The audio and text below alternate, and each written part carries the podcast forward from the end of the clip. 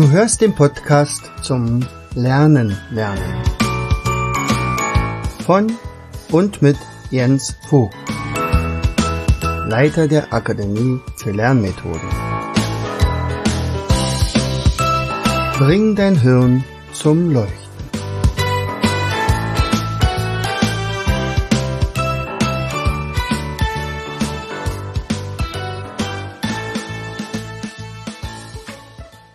Hallo und herzlich willkommen zu einer weiteren Episode unseres Podcasts Bring dein Hirn zum Leuchten. Ich freue mich, dass du wieder eingeschaltet hast. Hier ist dein Jens und heute geht es wieder ums Lernen. um, ja, Allgemeinwissen. Naja, dieses Thema habe ich ja schon mehrfach angesprochen. Also eigentlich begann alles mit Habichtskraut. Hä? Wirst du jetzt sagen, Habichtskraut? Was soll das denn jetzt?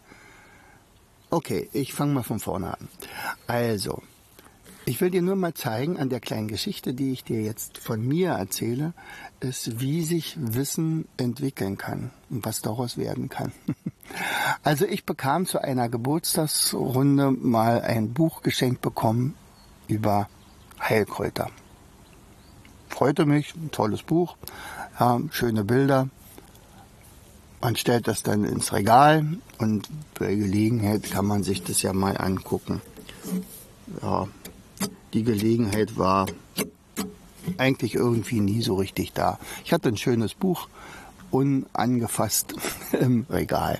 War sogar noch ein bisschen zu groß, also ich musste mal gucken, wo ich das sogar unterbringen konnte. Aber naja, so, und irgendwann, also ich hatte das nur noch im Hinterkopf, dass ich das Buch hatte. Ich hatte mich damals gefreut. Ja, irgendwann werde ich mal drinnen blättern. So, äh, dann kam ich mal wieder von einer, von meinem Arztbesuch, wo ich ja mal wieder meine erröteten Augen äh, vorstellte, aber eigentlich wusste ich, der wird mir wieder nur was verschreiben, was wieder nicht funktioniert. Also ich hatte immer so rote Augen, Augenränder. Also die schienen immer entzündet zu sein. Und äh, das ging jetzt schon über Jahre. Also mindestens zwei, drei Jahre. Prednisolonsalbe und jetzt mal diese und das hier. Probiert es doch mal das aus. Nee, es funktionierte alles nicht so richtig. Vielleicht mal kurzfristig, aber dann war es wieder da. Manchmal setzten auch Nebenwirkungen ein, die mochte ich nicht, dann setzte ich die Salbe wieder selber ab und ach, alles sowas. Naja. Und an einem schönen Tag nahm ich also hier mein Buch raus, schlug eine Seite auf und da stand das äh, dieses Kraut, Habichtskraut. Hm. So hatte ich vorher noch nie so richtig im, auf dem Schirm gehabt. Habichtskraut, was soll denn das sein? Na, ich las mir dann durch und dann gucken. Hilft bei Augenleiden und entzündeten Augen. Ach, das ist ja interessant. Okay.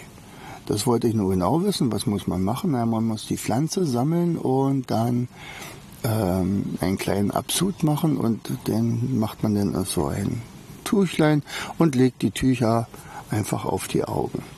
Das Tuch auf die Augen. Okay. Naja, gut, dann suche ich mal mir so ein Habichtskraut. ich bin losgegangen. Ich wusste, hatte keine Ahnung, wo ich suchen sollte. Ging ungefähr ja, 100 Meter und sah dann so eine Stelle äh, auf einem Berg, der, wo vorher der Boden äh, erstmal kahl war und ähm, der gerade dabei war, wieder zuzuwachsen. In der Natur lässt ja keine äh, Lücken. Nicht? Also die wächst ja, lässt ja immer zuwachsen. Und Habichtskraut, habe ich später gelernt, äh, ist also eines dieser Pionierpflanzen, die also dafür sorgen, dass der Boden geschützt wird. So, und vor allen Dingen die Bodenlebewesen darunter. Also, dass er nicht austrocknet und dass er nicht ausgespült wird und so weiter. Und dieses Habichtskraut ist so ein Bodendecker. Und ähm, das heißt, äh, es ist dann flächendeckend auf dem Boden. Es ist ein bisschen mühselig zu sammeln, denn die Blätter sind relativ klein. Man erkennt sie auch an so einer, äh, sie hat ja zwei äh, Seiten. Die eine Seite ist grün, das ist die, wenn es dann die Sonne schön anfängt, da wird also das Chlorophyll sozusagen äh, genutzt. Und ähm, also für die Energiegewinnung sozusagen. Und wenn es aber sehr trocken ist, dann dreht sich dieses Blatt von, also diese alle Blätter von dem, von dieser Pflanze und es erscheint eine silberne Farbe mit ganz vielen Härchen und das bewirkt wiederum, dass diese äh, Verdunstung nicht so wahnsinnig groß ist. Also sie schützt es einerseits sich selbst, aber auch den Boden. Fand ich interessant. Okay, also sammelte ich mir eine Handvoll von diesen Blättern, brachte die nach Hause und machte genau nach dem Rezept äh, meiner, äh, mein Aufguss. Legte zwei Tücher rein, für jedes Auge eins und ruhte mich zehn Minuten aus. Und die Augen waren nicht mehr gerötet. Ab da nie mehr. Diese eine Sitzung hatte gereicht, um mich zu heilen. Was ein Arzt und die Schulmedizin drei Jahre lang vergeblich versucht hatte, hatte diese Pflanze innerhalb von einer einzigen Aktion hingekriegt. Das hat mich überzeugt. Ab jetzt legte ich dieses Buch kaum mehr aus der Hand, denn jetzt wollte ich mehr wissen. Also, was gibt es denn sonst für Pflanzen? Und da gab es Schafgabe und da gab es Johanneskraut und da gab es ja alle möglichen Sorten und ich lernte die Stück für Stück kennen. Am Ende habe ich natürlich auch welche gesammelt. Also äh, bis heute sammle ich noch Ringelblume, da mache ich mir Ringelblumensalbe raus. Äh, Schafgarbe, da machen wir uns Schafgarbensalbe, aber auch Schafgarbentee und solcher für Sitzbäder. Der ist nämlich gut für den unteren Bereich des Körpers, also zum Beispiel auch für Frauen, wenn sie ihre Menstruation haben oder äh, Magenschmerzen, ist der Tee der beste oder so etwas, wenn der Darm vielleicht ein bisschen rumort, äh, Schafgabentee. Früher wusste ich nie, wie Schafgabe aussieht, weil ich dachte, die sehen alle gleich aus. Aber heutzutage würde ich also von, von 100 Metern sehen, aha, da hinten wächst Schafgabe. Johanneskraut. Ich liebe dieses Kraut. Auch da jeden, jedes Jahr möglichst um den Johannistag herum, wenn der einigermaßen sonnig ist, wird Johanneskraut von uns gesammelt weil Johanniskraut hat reines ätherisches Öl intus. Also das ist dieses Rotöl. Unfassbares Öl. Also ein besseres Massageöl kann man sich nicht vorstellen. Aber Johanniskraut, äh, dieses Rotöl, was man dann zum Beispiel, wenn man das dann einlegt in ähm, Öl, also in Olivenöl oder Sonnenblumenöl, äh, wird dieses Öl dann total rot und ist das beste Öl für Brenn, also für Brandverletzung, inklusive Sonnenbrand. Was man wissen sollte, ist, dass man dann ein bisschen lichtempfindlicher wird, klar. Aber sowas lernt man bei solcher Sache nebenbei auch noch. So, Ringelblume, klar, alles was mit der Haut zu tun hat. Dann habe ich damals von dem Kurt Kretschmann, das war der Erfinder der Naturschutzeule, äh, zu dem bin ich ja in den Garten gefahren mit meinem Freund äh, nach Freienwalde. Und äh, der schenkte mir ein Blatt, ein Blatt Beinwell und sagte, hier, das ist eine wunderbare Pflanze, die ist sowas von kräftig, also die musst du haben. Ich sag, Mensch, dann geben Sie mir doch bitte eine, eine, eine Wurzel. Ach, wir brauchen keine Wurzel, das ist so eine Pflanze, die können Sie auf den Komposthaufen werfen und schon wächst daraus eine neue Pflanze. Naja, gesagt, getan, das war vielleicht vor fast 40 Jahren. Ich habe heute noch Beinwellpflanzen von diesem einen Blatt. Und diese Beinwellpflanzen, also da sind so richtig schwarze Wurzeln, daraus mache ich dann meine Salbe. Und diese Salbe ist wiederum äh, so super gut geeignet für alle möglichen Wunden. Also man kann fast zugucken, wie die Wunden dann zuwachsen und äh, Lange Zeit war das ja ein Dorn äh, der Schulmedizin im Auge, also der Pharmaindustrie vor allen Dingen, weil das so eine irre Pflanze ist, äh, die so wahnsinnige Heilkräfte hat, dass man also sie verdammt hat und sagt, ja, die ist bestimmt krebserregend und wer weiß und das, das würde ich ja nicht nehmen, aber keine Medikamente sind an die rangereicht und ich habe weiterhin meine meine Salben gemacht und und, und habe meine Familie damit versorgt und nachher auch die Freunde, teilweise auch Ärzte. Äh, also so eine selbstgemachte Salbe aus Bienenwachs und, und naja, alles Mögliche. Da müsst ihr euch mal vielleicht so eine Rezepte besorgen, die sind schon toll. Ähm, und heutzutage gibt es plötzlich die Küttersalbe. Aha, gucke an, Küttersalbe mit Beinwellextrakt. Und Baum wird so richtig schön viel teuer verkauft. In Wirklichkeit bräuchte man nur eine Pflanze im Garten und schon hätte man genau die gleiche Wirkung. Naja. So, also, äh, aus dieser einen Geschichte, aus diesem Habichtskraut, ist also für mich ein unglaubliches Interesse für Heilkräuter entstanden. Und äh, wenn ich jetzt so ein bisschen in mein letztes Jahr zurückdenke, dann äh, bin ich jetzt gerade dabei, ganz viele Menschen dafür zu begeistern. Und zwar, wie habe ich das geschafft? Also ich schenke denen jetzt nicht irgendwelche Kräuterbücher. Aber ich lade sie ein, durch unser Kräuterlabyrinth zu gehen. Denn das habe ich mit meiner Anne äh, angelegt äh, als Labyrinth, in der jetzt Duftkräuter wachsen. Also ich hatte eine Idee, ich wollte ein Labyrinth bauen äh, um äh, zum Beispiel Lernblockaden zu lösen für alle möglichen Leute, ob das nun Kinder sind, Jugendliche oder Erwachsene. Äh, das funktioniert auch wunderbar. Aber dann kriegte ich von der Margaret Hertlein, einer Freundin von mir, die also Mindmapping nach Deutschland gebracht hat und die ganz häufig in unserem Kongress schon Rednerin war, wunderbare Frau, die sagte, Mensch, du musst unbedingt noch einen, einen weiteren Sinn mit einbauen. Pflanze in dieses Labyrinth Kräuter, die duften. Also zum Beispiel Zitronenverbene oder Lavendel oder sowas. Und das haben wir gemacht und jetzt haben wir ganz, ganz viele Kräuter bei uns im Garten. Und wenn jetzt die Kinder da durchgehen und sie so ein Quiz machen, dann gucken Sie sich die Kräuter an und bei der Gelegenheit sage, reibt mal auch so ein bisschen, macht euch mal ein Blatt ab und reibt es vorsichtig und dann riecht da mal dran. Und wie viel verschiedenste Gerüche da drin sind.